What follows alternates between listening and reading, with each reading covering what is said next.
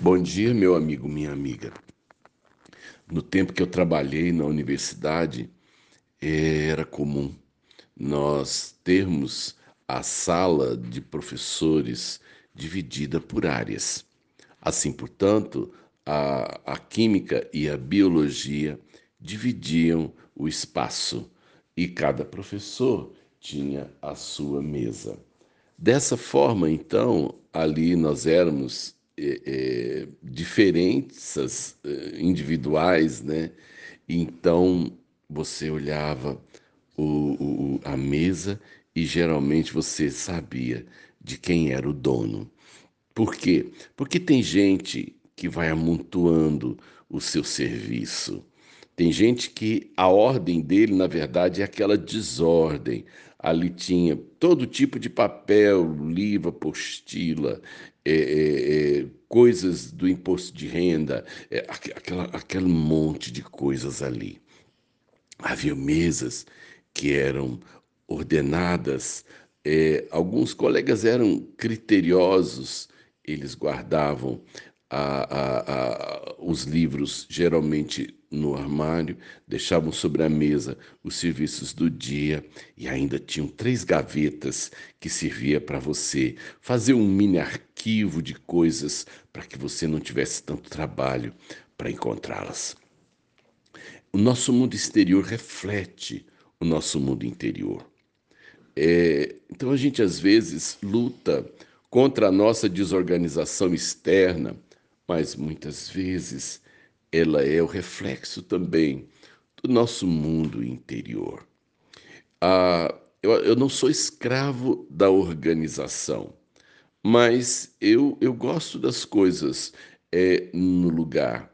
Eu, eu gosto das coisas é, é, divididas e, e, e colocadas mais ou menos por, por assunto, por necessidade.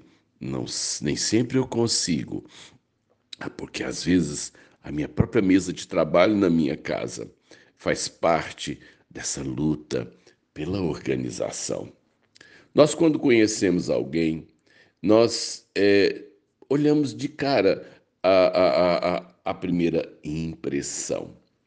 E tem, tem um ditado popular diz né, que a primeira impressão é a que fica, e às vezes é, costuma ser.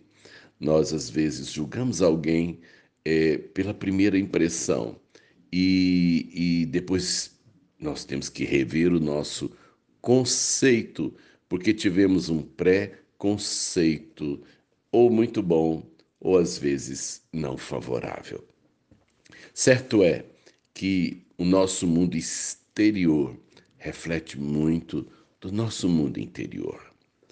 E, portanto, é, é, é, não tem como muitas vezes é, eu manter uma aparência daquilo que eu não sou. Por quê? Porque aquilo que eu sou, mais cedo ou mais tarde, aflora, não tem como eu, eu, eu manter é, é, uma ideia a meu respeito é, que, na verdade, não corresponde àquilo que eu sou. Certa vez eu fui fazer uma visita e eu cheguei de surpresa na casa e a casa era no fundo e, portanto, todo o quintal tinha um gramado na frente e ali ficava o varal. E eu cheguei sem avisar, às vezes eu faço isso, e a pessoa estava colocando a roupa no varal com um cigarro no dedo. E ela não era da igreja, mas eu acho que ela não queria que eu soubesse que fumava. E quando eu a saudei, imediatamente eu vi que ela jogou o cigarro no chão e pisou. E ali ela não arredou o pé, ela me deu uma informação que eu precisava, falou que a pessoa que eu tinha ido visitar não se encontrava, mas ela pisou sobre o problema, mas não tirou ele da vida. É, sabe de uma coisa, meu amado? Ah, quem realmente nos conhece e não erra a respeito de nós é o Senhor.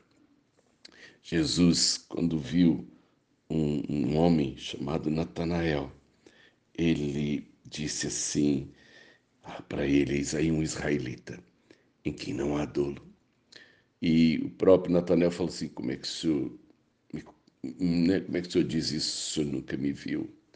Ele disse assim: Eu te vi, te vi ali debaixo do pé da figueira, né? Eu te vi ali. Então, o Senhor não errava o conceito. E o Senhor também hum, nos permitia mudar de conceito. É, nós, às vezes, somos conhecidos por um passado ruim, mas em Deus a gente sempre pode mudar o passado. Ou então, se eu não sou feliz no presente, eu posso reescrever uma história em Deus através daquilo que chamamos conversão. Eu quero ser conhecido por aquilo que Deus gostaria que eu fosse. Eu quero o olhar de Deus, o olhar gracioso de Deus, principalmente naquilo que eu ainda não sou. Deus te abençoe nesta manhã. Lute mesmo para ordenar seu mundo interior. E o mundo exterior vai ficar bem melhor a cada dia. Sérgio de Oliveira Campos, pastor da Igreja Metodista Goiânia Leste, Graça e Paz.